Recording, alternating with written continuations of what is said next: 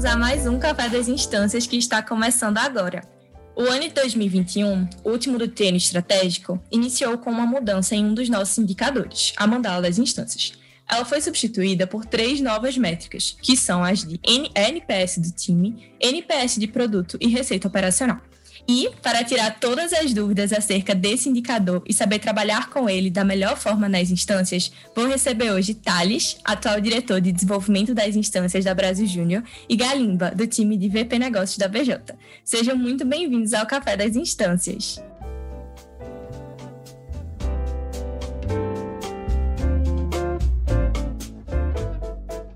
Ei galera, tudo certo? Aqui é o Thales, atual diretor de desenvolvimento das instâncias da Brasil Júnior. Fiz parte da FEGESP, é, ano passado estava como presidente do conselho, e hoje estou aqui né, para trocar uma ideia com vocês sobre indicador de maturidade, é, que foi muito assunto no início desse ano e que vai ser muito importante para a gente estar tá trabalhando na nossa evolução de maturidade ao longo de 2021. Ei, galera, muito prazer, eu sou a Galimba, feliz demais de estar aqui com vocês. É, falando um pouquinho sobre a minha trajetória, eu vim das juniores, né? Ano passado fui diretora de comunicação e desenvolvimento da rede, e esse ano eu estou no time de VP Negócios, dentro da área de relacionamento com parceiros. Então, acredito que conversando hoje a gente vai conseguir agregar bastante, sanar várias dúvidas dentro desses indicadores. Obrigada por toparem vir aqui conversar comigo e com todos os líderes hoje sobre um tema tão importante para as instâncias. É muito massa estar recebendo vocês aqui. Sabemos que o último ano do planejamento estratégico é bastante desafiador por ser um ano de fechamento de uma estratégia e transição para outra. Mas, ao mesmo tempo, é um ano em que já estamos muito familiarizados com o pé da rede. Então, nesse contexto de dualidade, o que é que motivou a mudança da mandala para esses três novos indicadores? É, acho que essa pergunta ela é bem massa, assim, para a gente entender é, o porquê das coisas, né? Toda essa revisão, todo é, esse novo, essa construção desse novo indicador, ela não surgiu do nada. Ela surgiu a partir de um grande questionamento que se teve é, no segundo, a partir do segundo semestre do ano passado sobre a mandala das instâncias, que era o indicador que a gente tinha, né, até o ano passado, que mensurava a maturidade é, de uma federação e de um núcleo. E por que existiu, né, esse questionamento? Por que existiu essa dúvida? Porque a gente chegou em um contexto onde a gente não entendia se a mandala ela conseguia de fato mensurar é, a maturidade, a evolução da maturidade daquela organização, ou se ela estava é, atuando apenas como uma ferramenta de diagnóstico. Isso tudo ocorreu quando a gente estava analisando os dados dos resultados da Mandala ao longo de 2020 e a gente percebeu que existia uma padronização. É, os resultados obtidos, eles não necessariamente estavam demonstrando a evolução ou a maturidade da organização de fato principalmente quando a gente ia analisar, assim, né, o que cada nível estava querendo dizer. Então, quando a gente fazia uma análise mais qualitativa da instância, a gente percebia que é, não havia esse match entre o resultado que estava sendo obtido e também as dores que a instância apresentava para a gente. E para a gente falar sobre a mandala em si, acho que é muito importante a gente retomar um, pouco, um passo atrás novamente é, e lembrar de onde que ela surgiu e o porquê que ela era utilizada, porque que ela foi implementada dentro desse planejamento estratégico da rede que a gente está vivenciando hoje. A mandala, para quem não sabe, ela foi construída com base é, em dois fundamentos principais. O primeiro deles foi a teoria integral de tudo, e o segundo foi o reinventando as organizações. São dois, dois teoremas, né, do, duas fundamentações que tentam tratar organizações como modelos de sistemas vivos e que, a partir disso, conseguem trazer uma visão sistêmica da organização, conseguem trazer uma visão completa do todo, né? E a junção desses dois fundamentos fez surgir a mandala, que é um, uma ferramenta mesmo, né, onde a gente consegue observar a maturidade da organização, de uma organização no caso, é, com base em 12 eixos. E essa fundamentação inicial trazia muito a ideia de que conseguiríamos observar a evolução não apenas de um indicador específico, né, dentro da instância, mas de 12 indicadores de 12 pilares que seriam importantes para que a organização evoluísse de um ano para o outro. E esses 12 indicadores eles foram condensados em quatro é, pilares, quatro quadrantes que a gente chama. Tem o quadrante de comportamento, o quadrante de operação, o quadrante de cultura e o quadrante de modelo de negócio. Durante esses dois anos, a gente implementou e executou a mandala, mas chegamos naquele resultado que eu comentei no início, onde as médias obtidas pelas instâncias não necessariamente estavam de fato trazendo é, a realidade, né? Trazendo o que a, a, instância estava tendo de dor de fato. E isso trouxe muito a, a necessidade da gente revisar. Então, ir atrás dos fundamentos, entender o porquê é, que ela foi implementada, o porquê que ela foi construída, é, entender qual caminho a gente poderia seguir a partir disso e se a gente, em um último ano do triênio, iria apostar em um novo indicador ou se a gente ia apostar no mesmo apenas né, modelando alguns outros pontos assim. E para é, nortear esse nosso trabalho de revisão foram feitos alguns questionamentos principais. E o primeiro deles dizia o seguinte: é necessário observar as instâncias como máquinas, é, quais são suas engrenagens e como elas funcionam melhor. Ou seja, a gente precisava observar tanto a federação quanto o núcleo como uma máquina e entender qual que era aquela engrenagem que a gente precisava postar é, de evolução, né? Então que a gente precisava trabalhar em cima dela para que ela é, conseguisse rodar da melhor forma. Isso significa muito que talvez uma aposta em 12 indicadores não fosse ser o melhor caminho, porque não necessariamente os 12 são necessários de serem evoluídos para garantir né, que essa máquina ela rode da melhor forma possível. O nosso segundo é, questionamento era o seguinte: qual que é o real valor da estrutura? O que, que pode ser simplificado? E todas as instâncias precisam ter o mesmo plano de evolução, esses questionamentos eles foram muito importantes para a gente entender é, se de fato a mandala precisava ser algo tão complexo, né? Se ela precisava trazer tantas visões dentro dela, uma fundamentação tão complexa, ou se a gente poderia simplificar o formato que era trabalhado esse indicador de maturidade, focando né, em alguns pontos específicos. E por fim, o nosso último questionamento é, estava muito relacionado com o que a gente poderia observar fora do movimento empresa júnior. Então, o que, que, está surgindo de novo como indicador de maturidade de organizações? O que, que, já havia sido estudado, que a gente já tinha visto antes e que talvez deixou passar pela nossa observação quando a gente estava desenhando a mandala? E quais são as nossas reais necessidades do momento? E tudo isso, né, todos esses três questionamentos, essas três perguntas principais foram norte para a gente estudar e entender de fato né, o que poderia vir a ser esse novo indicador de maturidade que a gente está tendo é, hoje em dia. Perfeito, eu acho que é muito por essa lógica, né, dos questionamentos a serem feitos. Quando a gente fala sobre mandala, a gente pode ver a mandala enquanto indicador e mandala enquanto estrutura de apoio, né? E quando a gente está falando diretamente sobre estrutura de apoio, é, independente da mudança que a gente fez de alteração do indicador para mandala para esses novos indicadores de maturidade das instâncias, a estrutura de apoio da mandala ela continua sendo bem fundamentada e bem essencial para a gente entender pontos de evolução, né? Então, por exemplo, quando a gente fala sobre ENPS, né, que é uma coleta de NPS interna voltada para como o time avalia o trabalho dentro daquela instância, dentro da organização, a gente consegue ter dentro do, da estrutura da mandala, né, da estrutura de apoio da mandala, muitas ideias, muitas percepções que a gente consegue tirar para poder evoluir a nossa própria organização. Então, dentro de gestão de time, funcionamento do time, da parte de cultura também, tudo isso auxilia de, de grande modo, assim, né? Um ponto importante também que a gente pode falar é muito sobre o que o Thales disse dentro de engrenagem de aposta de evolução, né? Então, antes a gente tinha uma ampla gama, né, bem diversa, assim, de onde cada instância poderia escolher onde gostaria de evoluir e, a partir de então, começar a trabalhar diante dentro daquele eixo. Agora, a gente traz um direcionamento mais profundo, assim, né? Uma coisa mais voltada. Então, a gente coloca é, esses três indicadores como eles sendo algo básico no sentido de primordial para nossa evolução, para a chegada de instâncias do futuro. E quando a gente fala é, sobre trazer indicadores mais onde todo mundo é, vai ter que se orientar por eles para poder buscar evolução, é, não entendam de forma alguma que a gente está querendo padronizar processos e querer que todo mundo fique do mesmo modo. Não, apesar da gente trazer esse direcionamento, é, existem vários e diversos caminhos a serem percorridos dentro de uma evolução no mesmo indicador. Por exemplo, quando a gente fala diretamente sobre receita operacional, né, a gente tem diversos modelos de negócios, diversos caminhos a serem perseguidos diante do próprio ecossistema, da funcionalidade de cada organização, trazendo assim a sua individualidade, a sua particularidade, independente dos indicadores tomados como base para todas as instâncias.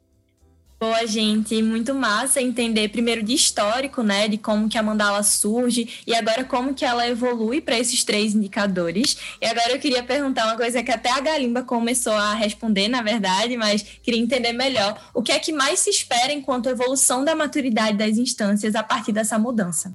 Perfeito, amiga. Como até a Galimba já introduziu, falando um pouquinho sobre o que a gente tanto espera assim com esse indicador, acho que é muito importante, de novo, a gente entender o porquê das coisas. E quando a gente está falando sobre maturidade de organizações, na verdade, a gente está falando sobre modelo de negócios. E modelo de negócios é, descreve a lógica de criação, de entrega e captura de valor por parte de uma organização. Quando a gente traz essa visão para o movimento empresa júnior, principalmente quando a gente traz essa visão para as instâncias, a gente está falando sobre geração de valor que ocorre principalmente para as empresas juniores, que são, as nossas, que são os nossos principais clientes é, que são os clientes finais que recebem os nossos produtos, que estão aqui né, no nosso dia a dia, sendo desenvolvidos para entregar o melhor resultado, né, uma melhor proposta de valor para o cliente, nosso cliente final de fato, que são os micro e pequenos empresários, que são as empresas que recebem os nossos projetos. Quando a gente está falando né, sobre movimento empresa júnior, quando a gente está falando sobre essas EJs, a gente já começa a visualizar empresas juniores do futuro e o que elas vão vir a fazer daqui a alguns anos. E com aumento da complexidade da rede, com o advento dessas EJs do futuro, surge a necessidade da gente acelerar o modelo de negócios das nossas instâncias. Então, para falar um pouco mais a fundo sobre o que esse indicador, o que essas três métricas que você citou no início, elas foram elaboradas, o que, que elas vêm trazer para a gente hoje, na verdade, a gente está trabalhando com o modelo de aceleração das instâncias, do seu modelo de negócios, no caso, por meio de três pilares.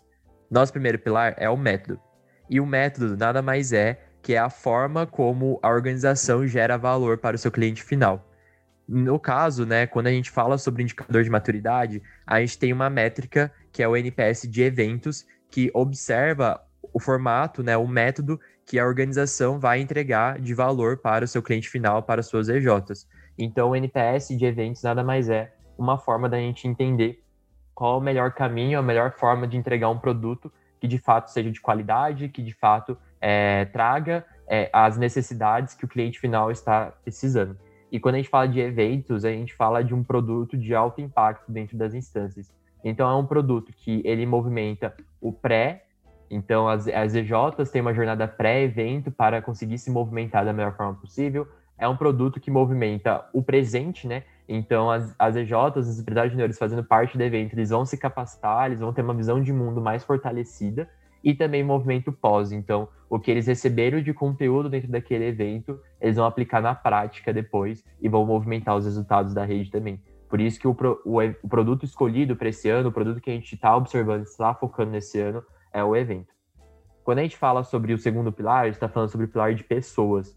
E o, o pilar de pessoas, ele fala muito sobre é, o quanto a gente precisa capacitar é, os membros e os indivíduos que fazem parte dessa organização para que eles tenham todo o conhecimento necessário para aplicar o método da melhor forma possível. E daí que surge a métrica de satisfação de membros, que ela é observada a partir do NPS interno do time. Então é uma forma da gente entender se as pessoas que compõem esse time elas estão tendo é, uma boa jornada, se elas estão sendo capacitadas da maneira que é necessária e a partir disso elas conseguem operacionalizar o que é necessário para o método. E por fim, nosso terceiro pilar, a gente está falando sobre recursos. Recursos está falando necessariamente sobre o acompanhamento da performance financeira é, do método que foi utilizado, que foi escolhido como prática da instância.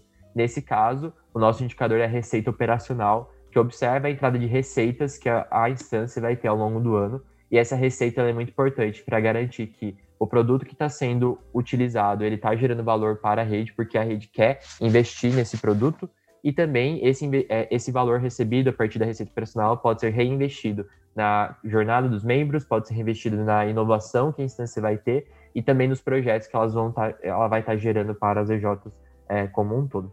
Então, é muito importante entender né, esse porquê é, que a gente selecionou esses indicadores muito para trazer de fato essa visão é, como um todo sobre o modelo de negócios que a instância vai ter. Falando um pouquinho mais assim dentro de cada indicador, eu acredito que algo muito importante dentro de NPS de produtos, na verdade dentro de todos, mas puxando mais para NPS de produtos, bem relacionado à visão sistêmica, né? Porque a gente precisa muito entender mais profundamente a nossa rede para entender o que que a gente vai entregar ali de valor que a galera vai gostar, ao mesmo tempo que a gente precisa cruzar essa informação junto com o que está acontecendo pelo Brasil. Então, como estão sendo os outros eventos, como a galera tem inovado, quais estão sendo as diferenças, e será que se eu pegar essa prática e aplicar no nosso evento vai fazer sentido? Não vai? É, então, falando um pouco mais sobre a particularidade de cada coisa, né? Mesmo a gente tendo indicadores mais gerais, que valem para todos, a gente está falando de entendimento muito específico de cada um. Entendimento específico de rede em NPS de produtos, quando a gente está falando sobre NPS, a gente está falando de entendimento do próprio time. Então, se a gente precisa entregar muito valor para a nossa rede constantemente, as pessoas que estão auxiliando muito forte a entregar esse valor ao nosso próprio time precisa ser muito bem cuidado. Então, como a gente melhora o nosso dia a dia, traz processos é, bem mais definidos, cultura mais fortalecida, tudo para que a organização de fato seja um exemplo, seja uma inspiração até mesmo para as empresas juniores né, daquela instância. E a nível de receita operacional, a gente também precisa ter muita visão sistêmica de entendimento de qual é a particularidade até mesmo do meu estado, não chega a ser nem de região assim. A gente tem muita diversidade dentro de todo o Brasil e até mesmo dentro de toda uma região. Então, a gente precisa entender o que o nosso Estado consegue entregar de diferente, como a gente olha para isso com um olhar de oportunidade para alavancar mesmo os nossos, os nossos trabalhos. Então, a gente bate muito nessa tecla de tipo, a gente precisa de visão sistêmica nesse instante, porque mesmo que os indicadores sejam gerais, a gente precisa de entendimento de particularidades das nossas necessidades. Queria até te complementar, Galimba, com até o que você respondeu, Amanda, no começo. A ideia desse indicador não é trazer um único modelo de negócios que vai ser executado pela instância, mas na verdade é possibilitar que a instância consiga divergir e caminhar entre diferentes modelos de negócios para que ela possa chamar um deles como seu próprio modelo de negócios. Então, a ideia desses indicadores de fato é conseguir ter essa visão de futuro olhando para o que ela precisa entregar agora, né? Então, quanto que ela pode potencializar seus resultados por meio dessas três frentes, por meio desses três pilares, entendendo que de fato vai fazer sentido para a organização dela, olhando para o ecossistema, olhando para a sua própria rede, olhando para a cultura que existe, tanto do Estado quanto também das organizações que fazem parte é, dessa instância como um todo. Acho que eu tirei dois pontos da fala de vocês que foram muito importantes, assim, ficaram marcados, que foram visão sistêmica e visão de futuro. Acho que, no fim das contas, né, você olhar para o método, para as pessoas é, e para os recursos, a gente está olhando para ter uma visão sistêmica e a longo prazo, né, para o futuro das nossas instâncias e do movimento Empresa Júnior.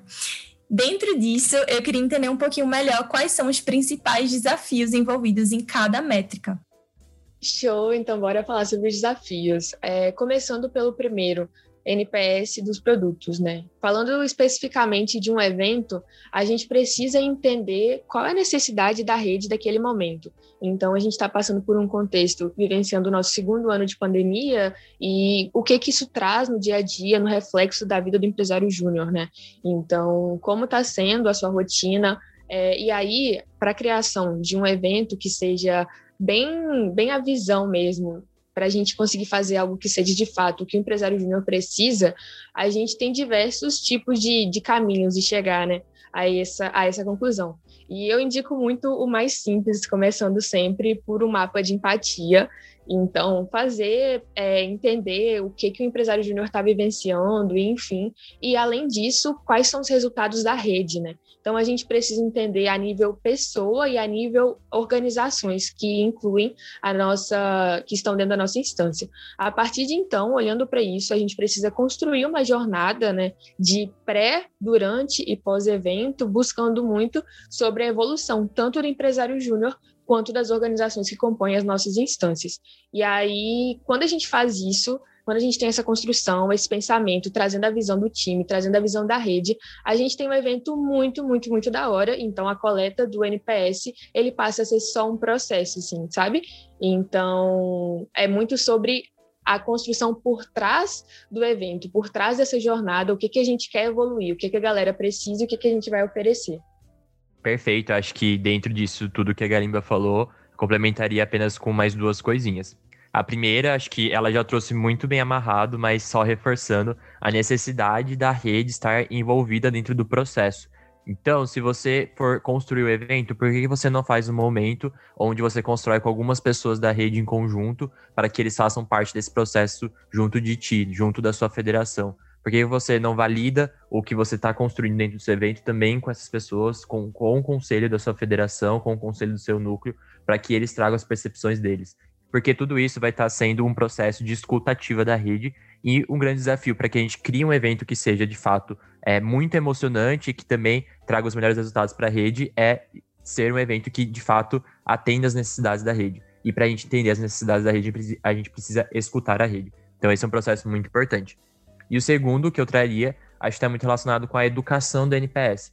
Então, um desafio muito grande é, de fato, é fazer com que as pessoas, fazer com que os indivíduos que estão é, fazendo parte daquele evento, que fazem parte daquele produto, responderem uma coleta de maneira assertiva. Então, responder aquela nota de 0 a 10 de maneira que seja correta com o pensamento que ele trouxe. Porque muitas das vezes a gente tem uma dor de ter uma coleta de NPS onde é, o feedback qualitativo ele não bate com a nota que foi dada. E isso está muito relacionado com a falta de educação sobre o que é de fato um NPS. Então a gente não está dando uma nota, a gente está dando um sentimento. Então eu estou dando um 8, não porque eu de fato dou uma nota 8, mas porque eu estou neutro frente a esse produto. É, eu dou um 9, um 10 porque eu sou promotor desse produto. E eu dou uma nota abaixo de, de 7 porque eu sou uma pessoa detratora. Então que eu vou não vou mais a, a, um evento, a um produto dessa organização, mas além disso, também vou, não vou recomendar ele para outras pessoas.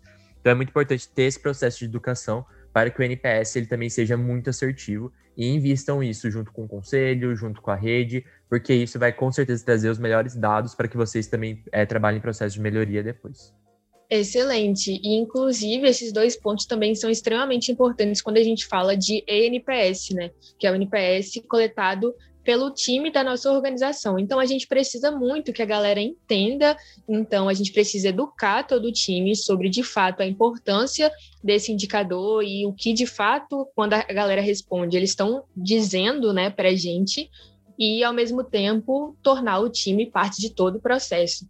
Então, como a gente tem uma organização mais fundamentada, onde a galera sinta prazer de estar ali, sinta prazer de acordar e trabalhar por aquilo que a gente acredita, quais são os pontos importantes dentro de uma jornada, o que, que a galera gosta, o que, que a galera não gosta, e a gente precisa muito estar ouvindo isso e de formas distintas. Então, assim, passa um, for, um, formulário, se isso fizer sentido para sua instância, pergunta é, em alguma reuniãozinha de one-on-one, né, entre líder e liderado, pergunta pelo WhatsApp, pergunta, no caso, no WhatsApp, se for o meio de trabalho que você, a ferramenta de comunicação que você utiliza no trabalho, ou não, se for Slack, enfim, pergunta por outros canais para a gente ter essa, essa coleta de forma não só direta, mas também um pouco indireta, né? Então, para a gente estar tá entendendo de fato quais são os sentimentos dessas pessoas que estão com a gente, como eles se sentem ao trabalhar e como a gente consegue melhorar isso é, cada vez mais. Frisando muito sobre a parte de educação, que a Mandala, anteriormente, né, quando ela tinha o foco onde só o time da, da instância respondia, a gente também precisava trabalhar muito esse processo de educação. E para esse indicador, esse processo se mantém. Então, a gente precisa estar tá olhando para isso constantemente e até mesmo se fizer sentido para a sua instância coletar esse NPS é, com menores ciclos, né? Para a gente estar tá metrificando para que quando chegue de fato a parte do indicador, entre aspas, oficial, a gente já entendeu anteriormente quais eram os processos que precisavam ser melhorados, eles já foram melhorados, para que em coletas oficiais a gente tenha resultados ainda mais fortalecidos. Um grande desafio que geralmente a gente tem quando a gente fala de satisfação de membros e jornada de time como um todo, além dessa escuta ativa com o time, é entender também que existem ciclos. Então, vai ter um momento, né, principalmente quando a gente está aí na entrega de um evento ou de um produto muito grande para a rede, que o time ele vai ter dores diferentes, que ele vai ter dores muito latentes. E é muito importante que essas dores elas sejam sanadas e que elas também sejam trabalhadas. Então, ter essa visão de ciclo é, para a jornada do time é muito importante para que sejam desenhadas jornadas que façam sentido. E um outro ponto que eu acho que é muito, muito importante também, é desenhar a jornada com base na jornada que a rede vai estar tá recebendo. Então, a jornada do time ela tem que dar match com o que a rede vai estar tá recebendo. Porque se der match, significa que o time ele vai estar tá muito envolto dentro da jornada que a rede vai estar recebendo e vai entender muito quais são as ações e estímulos que vão estar rolando. E só de estar envolto, isso significa que também já vai estar tendo é, uma jornada mais efetiva, mais assertiva com as necessidades que eles têm atualmente.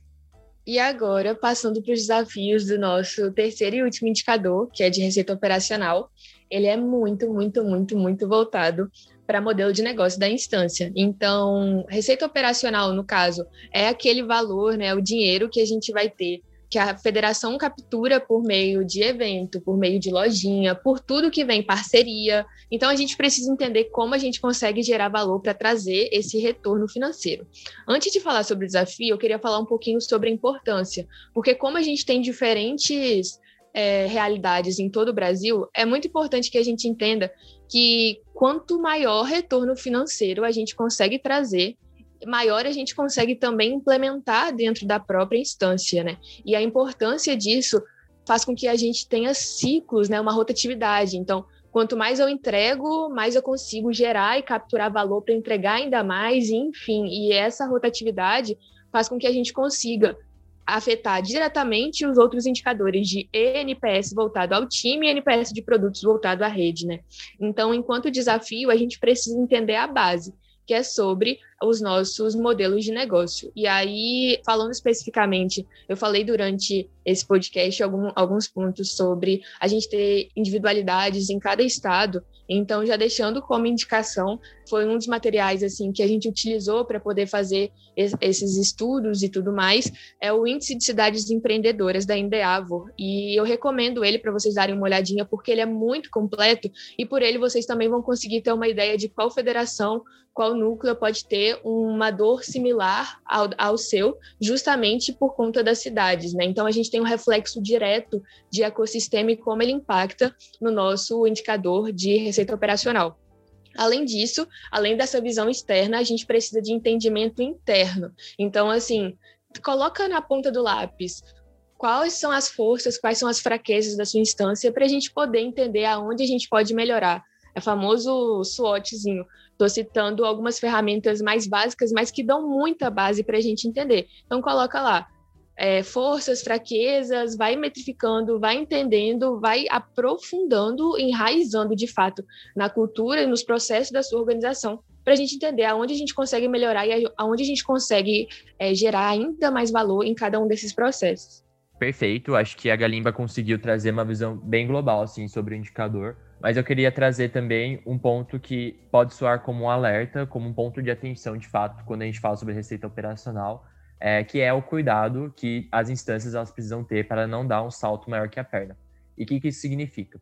Significa que quando a gente está falando sobre receita, a gente está falando sobre captação de recursos. E essa captação de recursos ela, ela tem que estar tá muito bem acordada com a realidade do que a instância tem hoje em dia. E essa realidade é tanto de conhecimento sobre o ecossistema do seu estado, é, de conhecimento sobre é, o modelo de negócios que a organização tem, entendendo que o modelo de negócios é um processo de evolução. Então, hoje, se você tem uma captação ou você tem uma entrada de receita que ela está lá né, na casa dos 20 mil reais, talvez não seja esse o ano onde você vai ultrapassar os 100 ou 120 mil reais, porque é, existe ainda né, um processo de maturidade que precisa ser seguido ao longo do ano. Mas é um ano muito importante para que você ultrapasse esse valor e consiga trazer mais receita para a organização, porque você vai estar validando alguns produtos e aí, nesse momento, casa, né? é, a métrica de NPS de eventos com essa métrica de receita operacional. Então, é muito importante você casar as duas coisas de fato para gerar valor para a rede e conseguir também ter receita a partir disso. Também é um ano onde você pode aprimorar seu modelo de captação, porque às vezes o ecossistema que você está inserido, né? Então, o estado é, onde a sua instância está inserido, é o modelo que você vai conseguir captar mais recursos vai ser por um edital institucional e não necessariamente por parceria com a empresa. Então, é o momento de você abrir a cabeça e, novamente, a gente traz o que a gente já falou várias vezes ao longo do podcast. Não siga padrões. Encontre o padrão que faz sentido para sua instância, encontre o padrão que faz sentido para sua organização e modele o modelo de negócios a partir disso. Então, é muito importante sempre levar isso em consideração, porque estamos falando aqui né, de 27 é, federações, a gente está falando de 27 núcleos, então é muito difícil encontrar é, uma instância que vai ser 100% igual a outra, porque não vai existir. Então é muito importante sempre estudar de fato onde você está inserido e a partir disso você conseguir trazer uma estratégia que faça sentido de acordo com a sua realidade. Muito obrigada, Galimba e Thales. Acredito que essa mudança, no fim das contas, diz muito sobre o quanto precisamos virar a chave de como metrificamos o nosso avanço com um olhar muito mais focado nos nossos clientes finais, né? Com a visão muito mais profissional acerca do que é de fato o modelo de negócio e de como a gente trabalha na nossa instância. Então, essa conversa aqui foi muito importante para a gente entender como trabalhar de maneira prática no nosso dia a dia. Quero agradecer demais a participação de vocês e queria que, além de vocês se despedirem agora, pessoal, vocês também indicassem algumas referências de estudo para que a galera possa mandar muito bem esse ano com esses novos indicadores. Muito obrigada, galera. Foi um prazer estar aqui com pessoas que tanto admiro e você que está ouvindo a gente aí. Gostaria muito de deixar aqui como indicação dois materiais que eu já falei que, na verdade, são dois frameworks, né? O primeiro é o mapa de empatia para a gente entender o time, o empresário júnior, e o segundo, a matriz SWOT, para a gente entender como a gente pode evoluir dentro da nossa instância para a receita operacional. Galera, valeu demais por estar aqui com vocês, ouvindo o Café das Instâncias, para bater um papo super massa sobre o indicador de maturidade. Então, é, estamos super abertos também para conversar depois disso.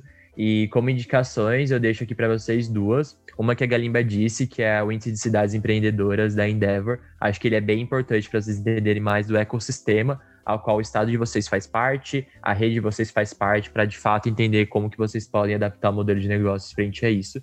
E um outro que vai fazer sentido tanto para vocês criarem é, os produtos, criarem a jornada de time, até entender a receita operacional, que é o framework de experiência da Camaleone. Então, ele tem acesso, né, liberado aí para o movimento Empresa Júnior, é, para as instâncias é, estudarem um pouco em cima. E é muito, muito bom, assim, para de fato vocês criarem experiências marcantes. Então, super recomendo aí, principalmente para quem vai estar tá desenhando evento ou qualquer outro produto que queira é, trazer alguma receita em cima dele. Então, é isso. Café das Instâncias da semana fica por aqui.